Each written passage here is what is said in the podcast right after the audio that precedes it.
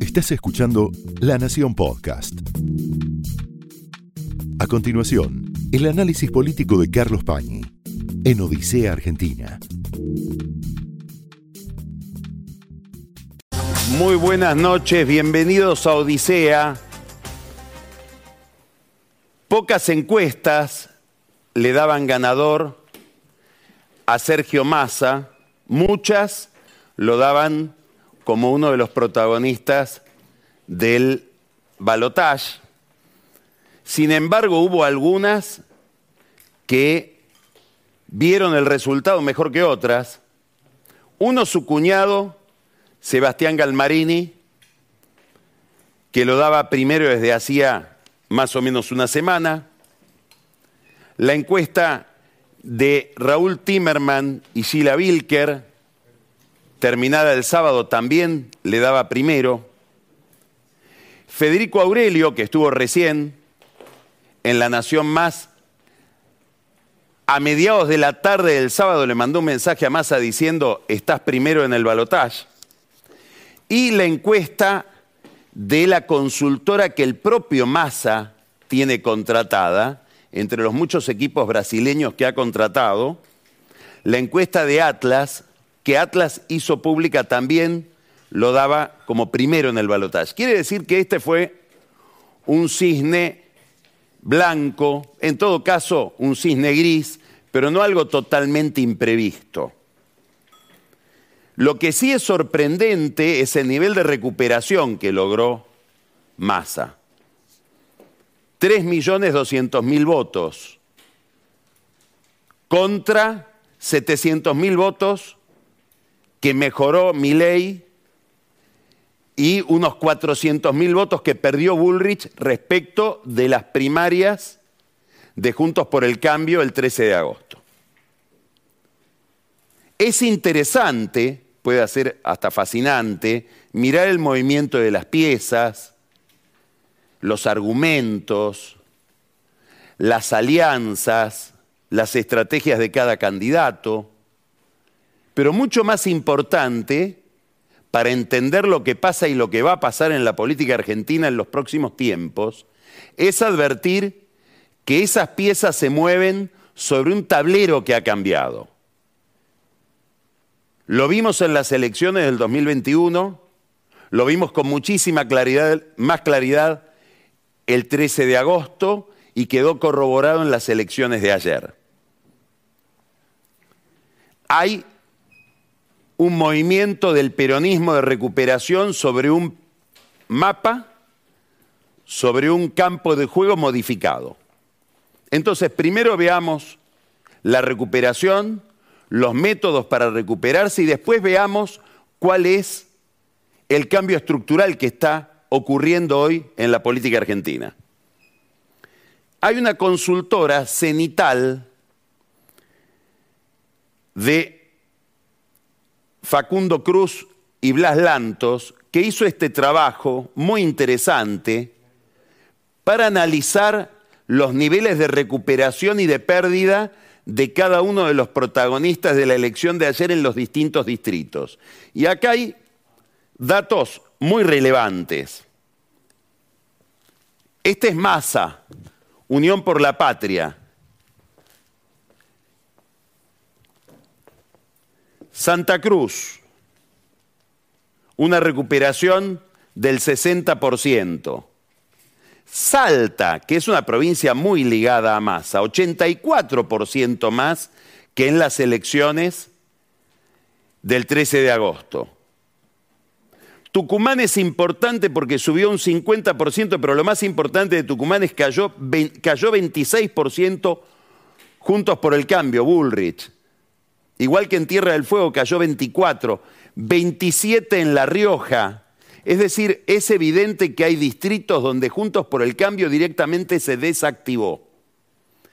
Y pareciera que son distritos donde se desactivó en beneficio de masa y no de Milei, porque Milei, por ejemplo, en Salta no, no, no da un batacazo, se recupera así, seis, seis puntos y medio, mejora. Ahora, el dato es este, y ahora lo vamos a analizar. aumentó 47.89% en la provincia de Buenos Aires. 47% en la provincia de Buenos Aires son muchísimos más votos que todos los demás porcentajes de recuperación.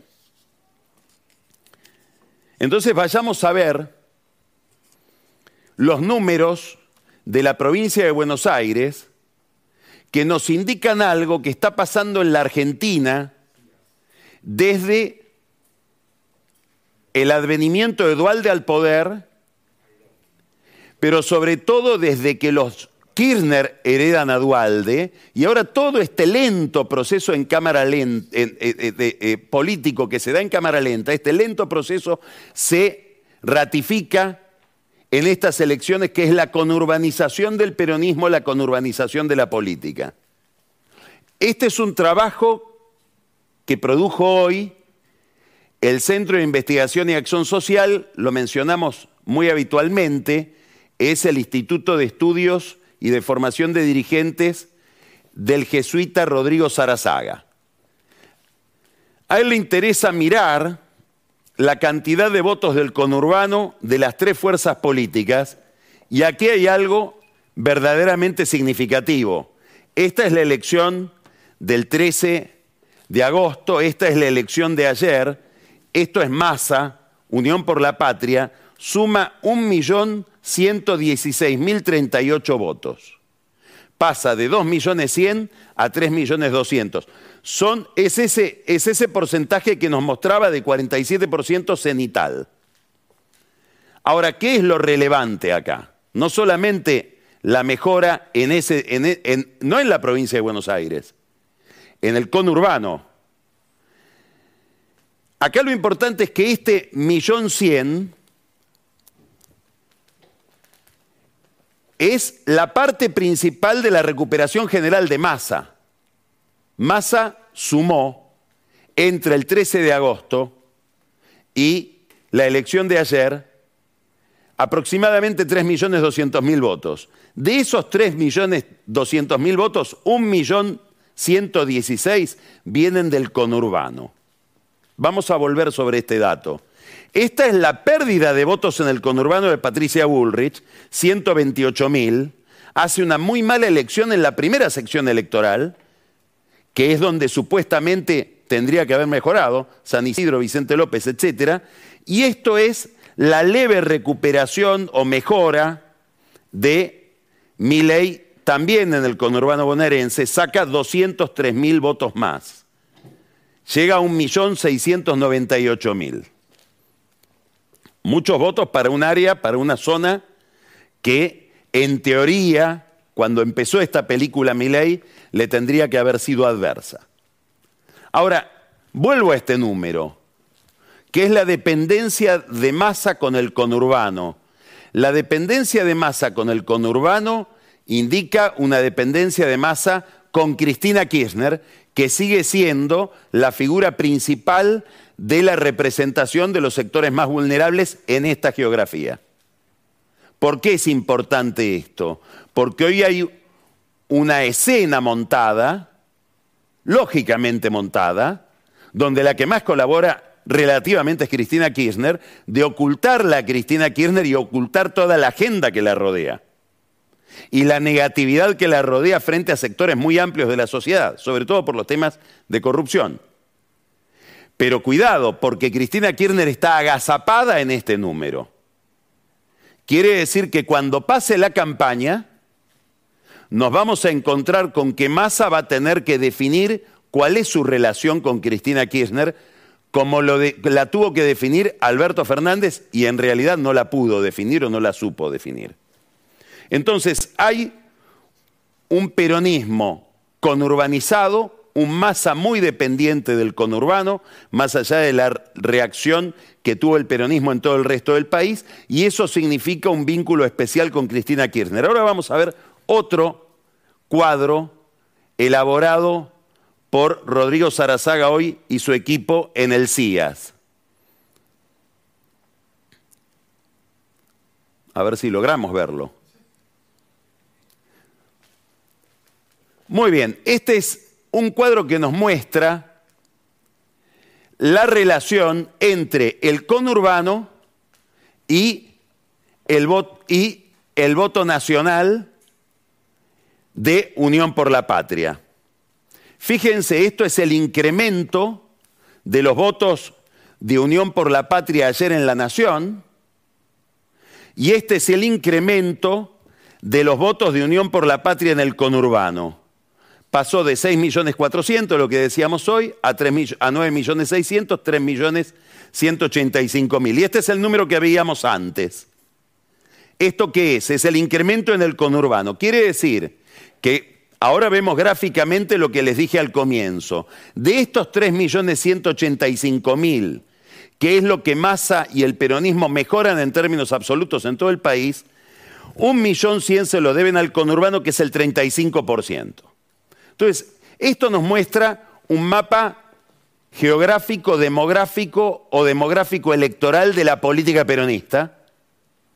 Nos muestra las fortalezas y debilidades de Massa frente a Cristina Kirchner, a la cámpora, al kirchnerismo. Es importantísimo entonces ver esto para calibrar la consistencia el nivel determinante que tiene esa alianza para cualquier proyecto de masa. Dentro de estos números se esconde otro dato, que es el triunfo de Kisilov, que logró sacar 48% de los votos. Tenemos que hacer una advertencia. Son números muy impresionantes hoy. Si se los compara con sus marcas anteriores de 2019, todo es un retroceso para el peronismo. Es decir, este número, 9.600.000, habría que compararlo con los 12.900.000 que sacó Alberto Fernández en la misma situación que Massa, es decir, en las generales del 2019. Entonces ahí vemos que el peronismo entre el 19 y el 23, durante el periodo de Alberto, perdió más de 3 millones de votos. Lo mismo pasó, no en esta dimensión, con Kisilov, no es el Kisilov del 2019, pero hizo una muy buena elección gracias a esta recuperación también. ¿Por qué es importante esto? Y porque los que quieren hilar muy fino, los que quieren ver mucho hacia adelante, los que buscan problemas donde no los hay todavía, dicen, cuidado porque Kisilov no tiene reelección. Entonces en la cabeza de Kisilov debe anidar ya un proyecto presidencial. Y ahí se arma de nuevo un triángulo que viene funcionando en la política bonaerense y en el peronismo desde hace cuatro años.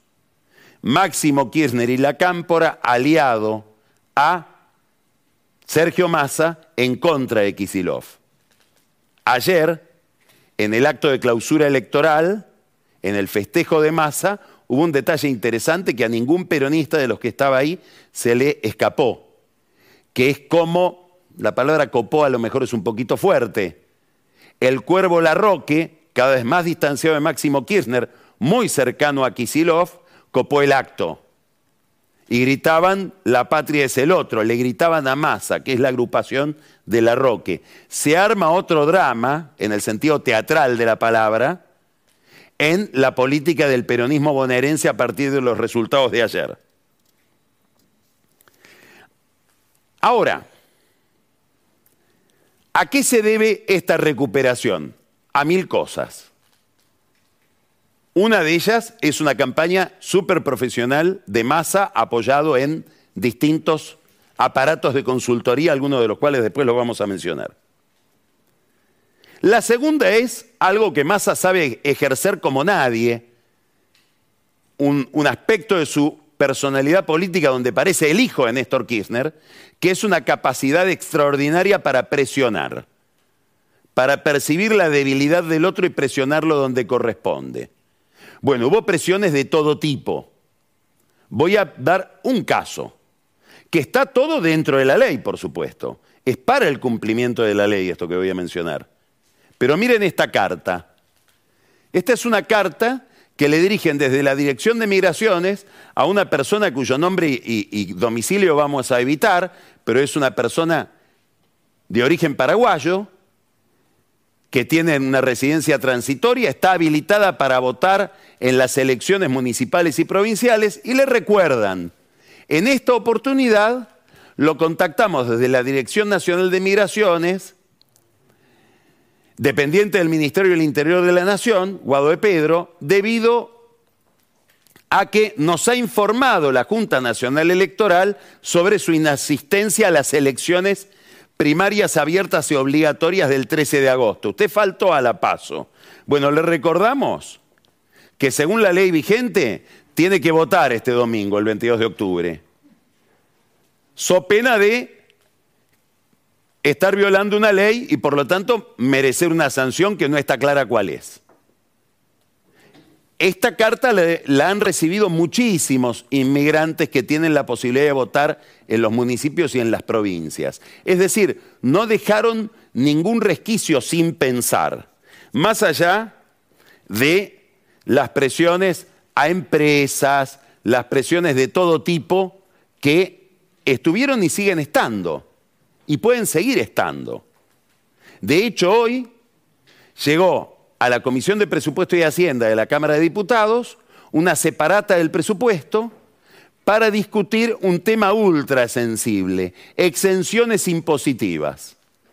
Todos aquellos sectores de la economía que tienen un beneficio fiscal van a estar ahora en la parrilla del oficialismo.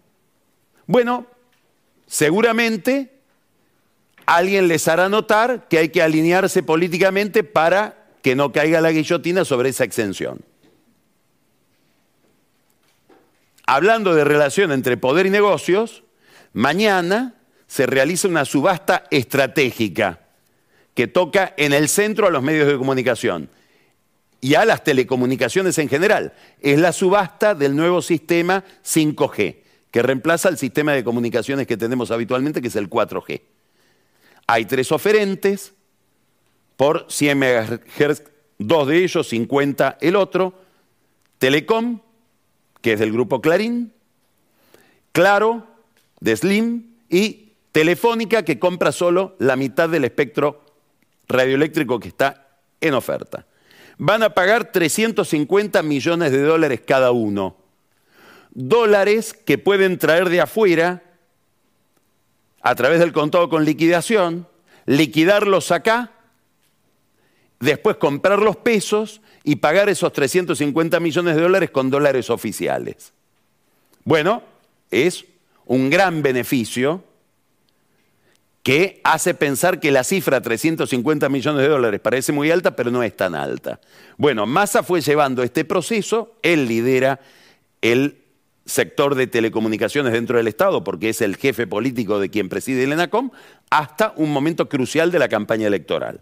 O sea, hay una maquinaria pensada por alguien como Massa que conoce como nadie la estructura del poder y del Estado.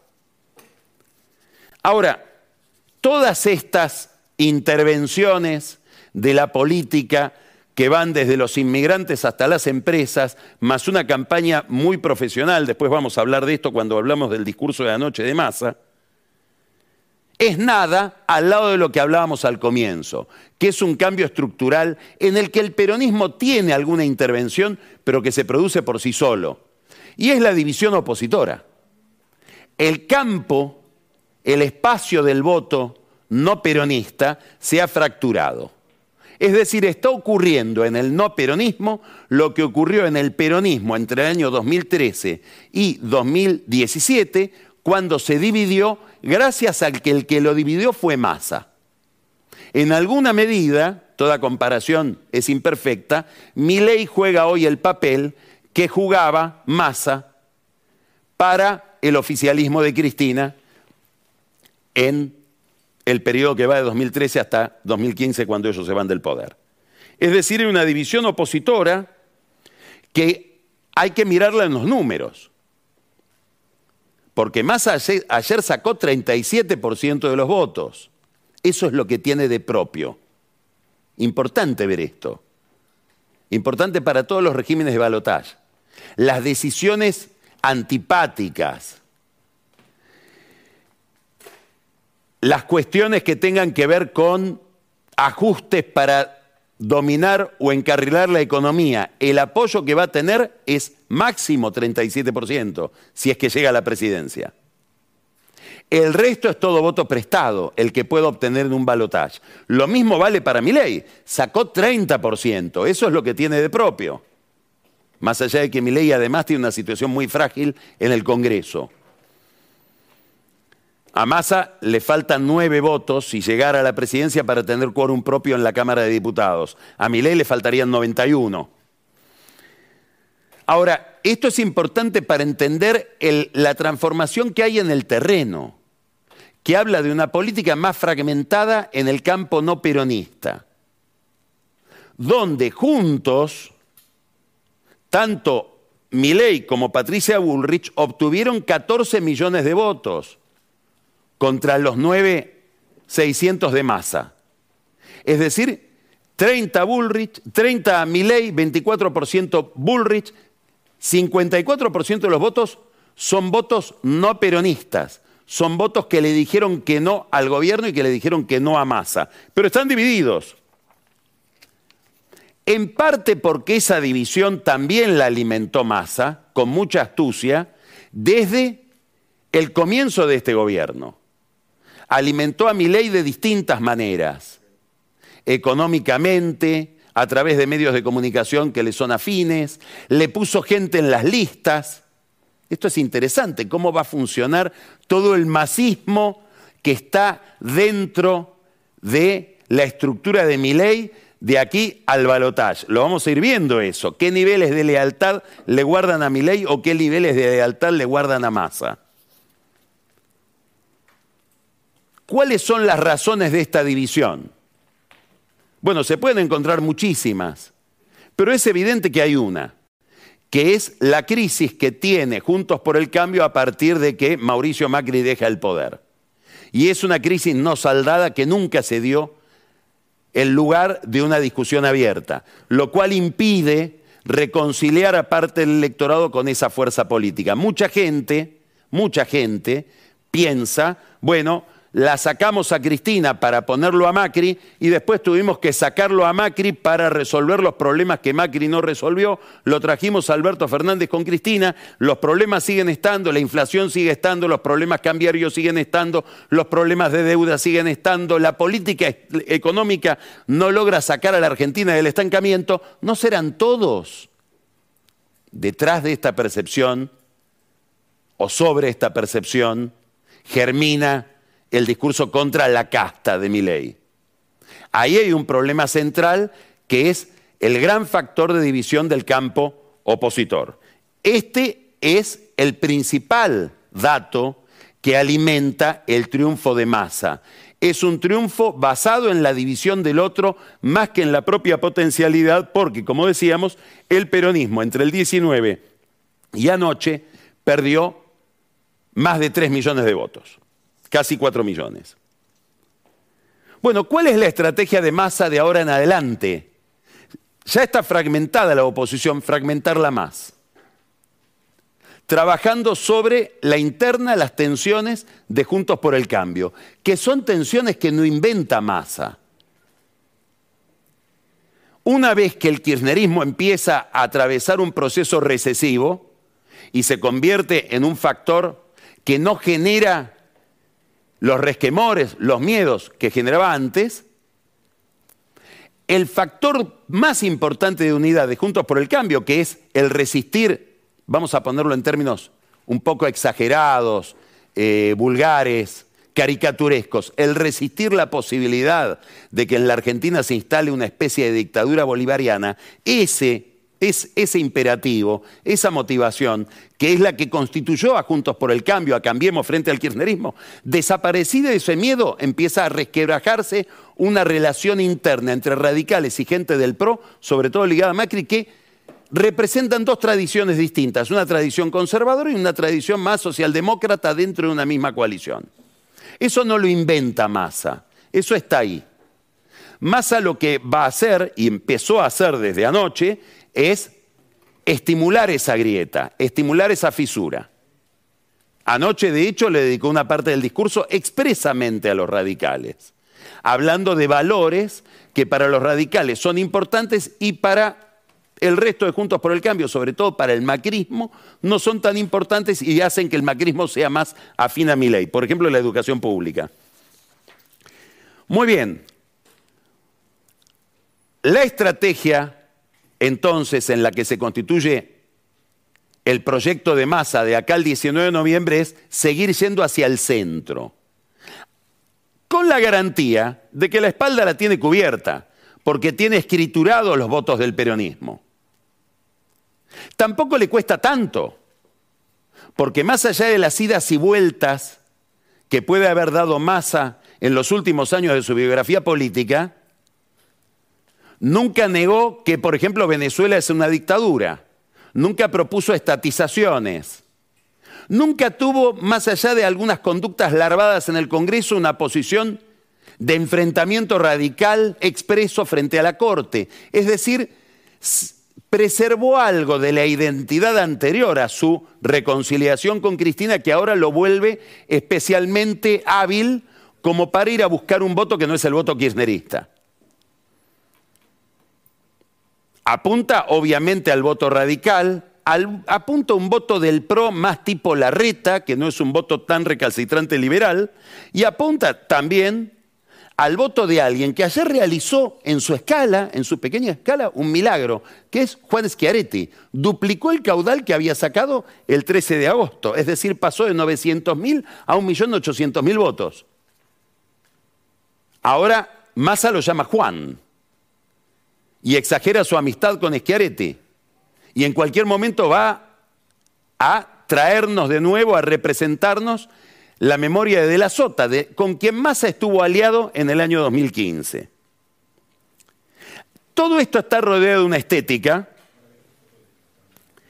que se vio ayer en el acto. La bandera, poca simbología peronista, se encargó de que mientras estaban las cámaras de televisión mirando el momento más importante del acto, se repartieran camisetas de la selección y banderas argentinas. Curiosamente, no hubo banderas de la cámpora. Se ve que los muchachos de la cámpora se las olvidaron.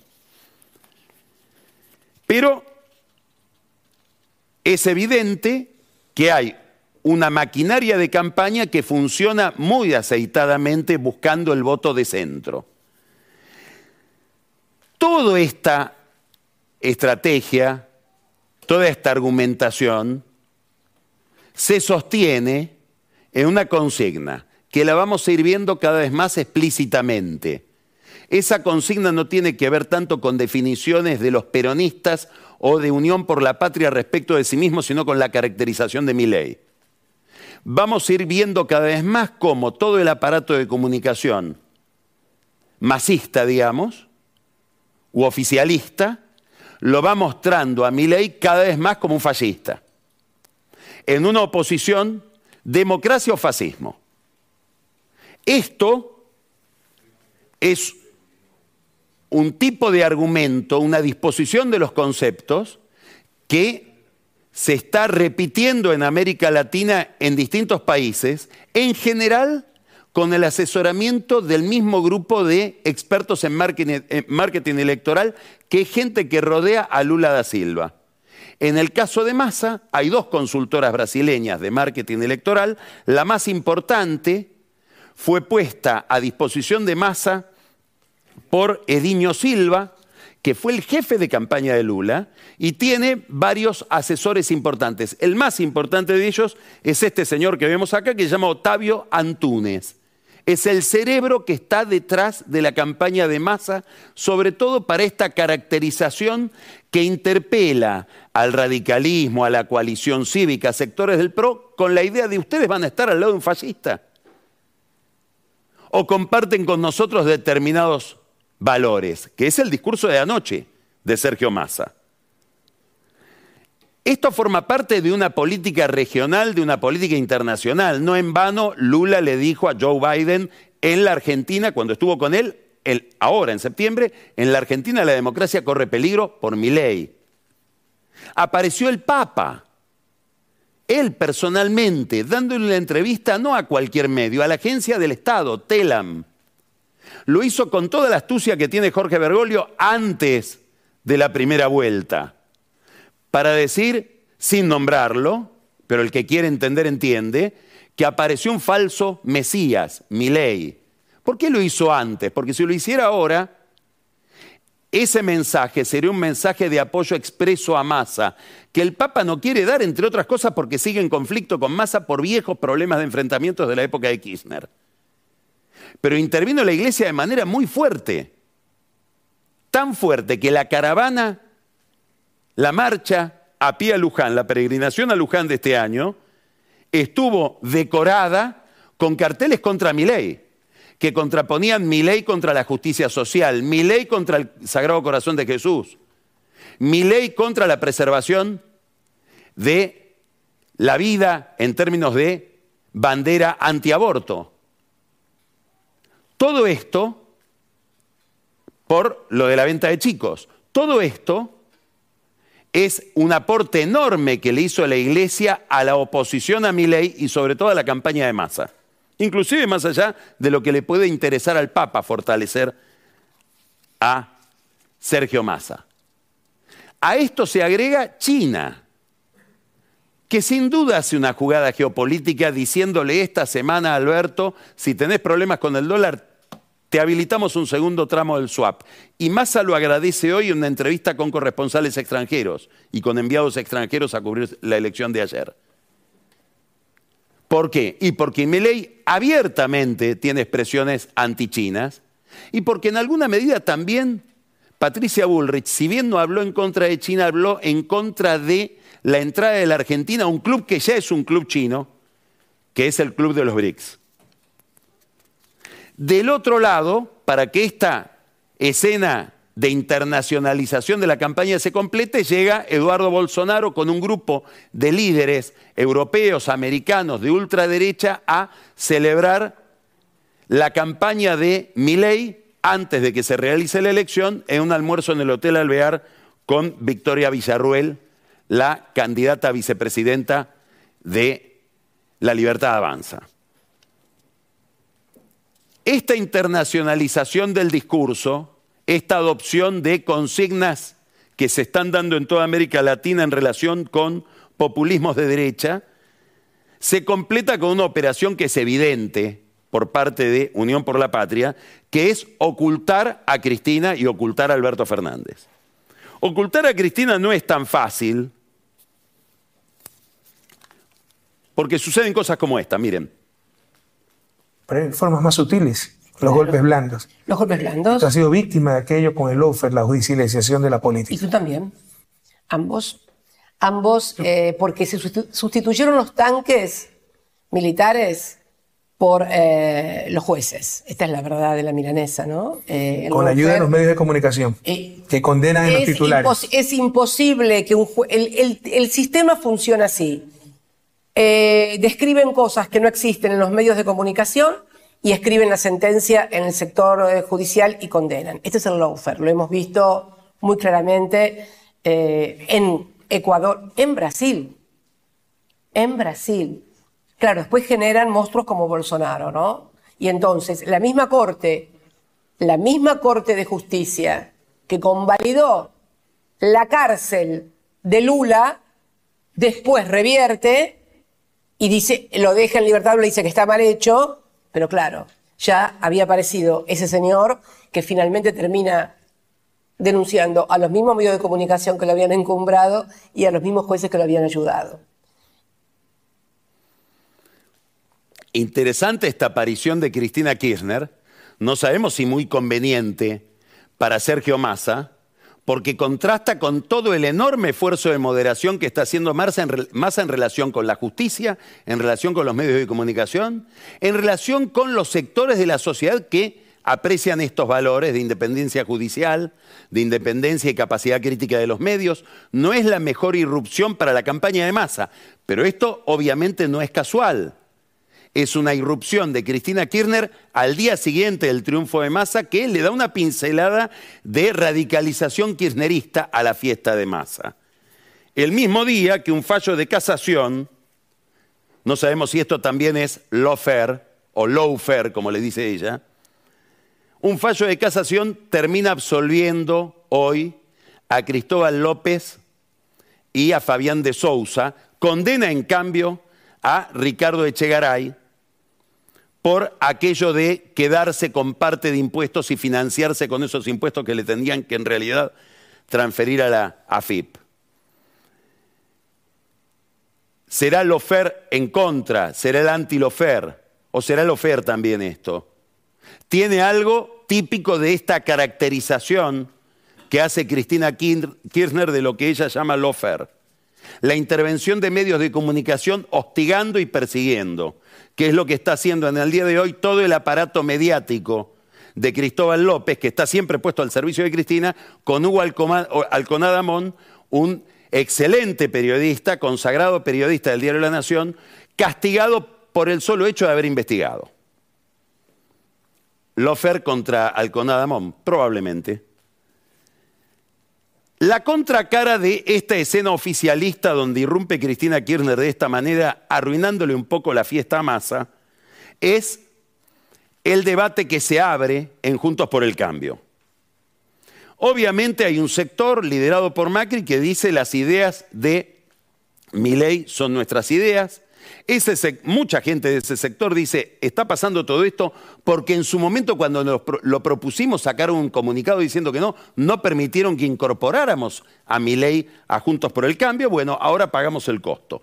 Bullrich ayer un poco se plegó a esta idea, sumándose al discurso de mi ley de esto es kirchnerismo o antikirchnerismo.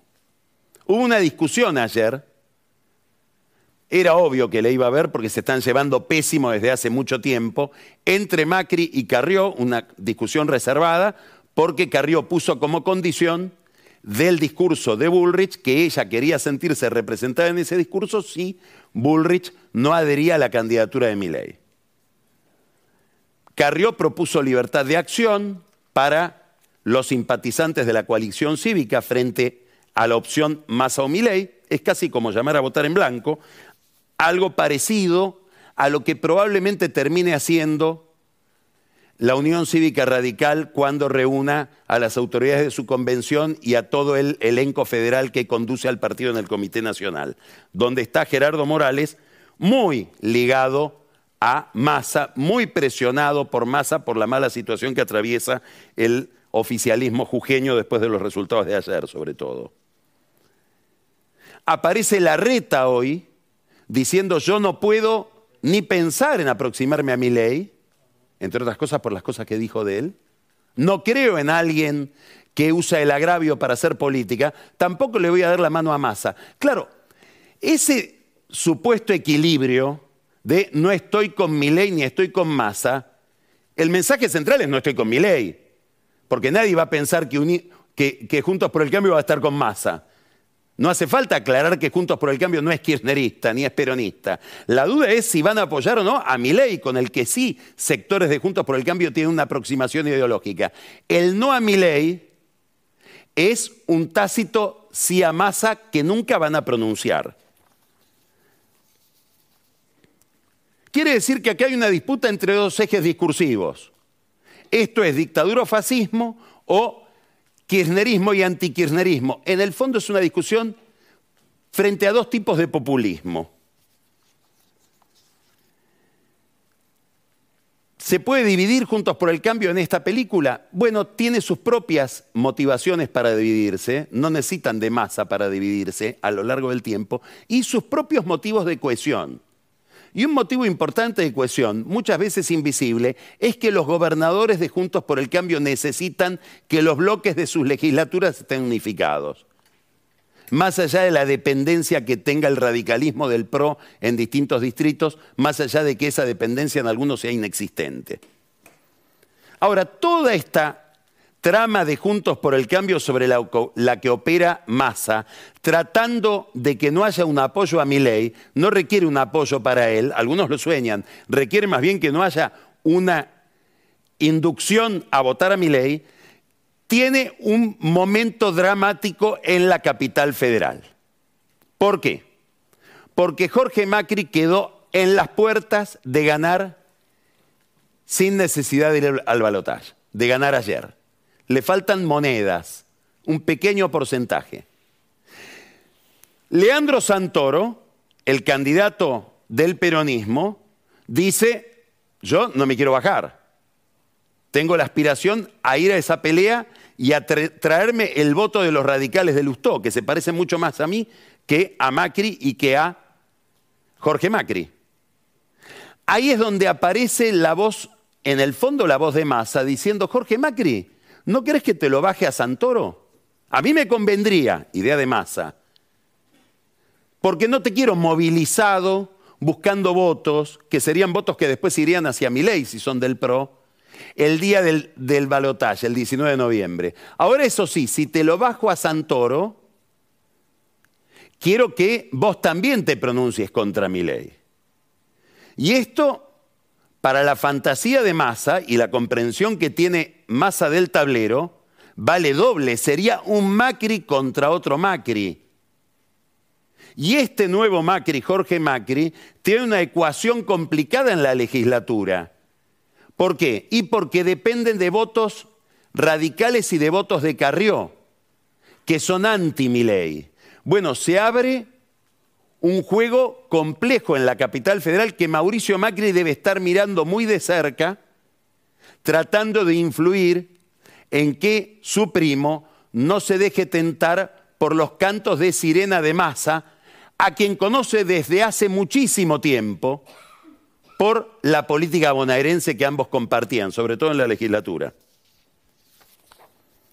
Todos estos son los desafíos que tiene frente a sí ley. El gran desafío de ley es un desafío más complicado que el de Massa, porque Massa está cerca del centro. ley tiene que hacer un recorrido enorme porque está en un extremo. Él va a apelar, y hace bien, lo hace desde anoche, a una oposición peronismo-antiperonismo, kirchnerismo-antikirchnerismo pero tiene que neutralizar otras campañas, las campañas que lo presentan como un personaje fascistoide, las campañas que lo presentan como un personaje muy intolerante respecto de los medios de comunicación, sobre todo prácticamente insultante, las posiciones extremadamente ideológicas que se desentienden de los dramas materiales de la gente. Ayer algo pescó de eso, porque dijo, vengo a eliminar privilegios, no a quitar derechos hay un argumento económico importantísimo en la campaña de masa que es el de la microeconomía. Te van a dejar sin escuela pública, te van a dejar sin salud gratuita, te van a dejar sin los remedios del PAMI. Obviamente no habla de inflación, no habla de actividad económica, habla de esa microeconomía de puertas adentro de la casa. Todo esto tiene que contrarrestar mi ley una campaña que va a tener que recrear. Mientras tanto, en la Argentina en la que gana masa, subieron dos acciones hoy en la bolsa. Mirgor, curiosamente un viejo socio de Macri, Nicky Caputo, empresa de Tierra del Fuego, régimen que el mercado supone va a seguir siendo muy protegido por masa.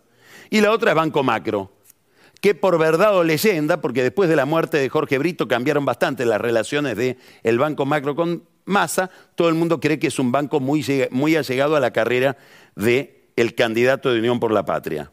Termino porque quiero que ustedes y yo podamos escucharlo a Marcelo Longobardi, que es un gustazo que nos damos hoy en Odisea tenerlo aquí. Massa ganó con 37% de los votos. La endiablada agenda económica que tiene que enfrentar Massa, si es que gana, la tiene que enfrentar con 37% de los votos propios. Todo lo que consiga es prestado. Mi ley salió segundo con 30% de los votos. Todo lo que consiga de, esa cifra hasta más del 50%, que es lo que le permitiría ganar, también es prestado.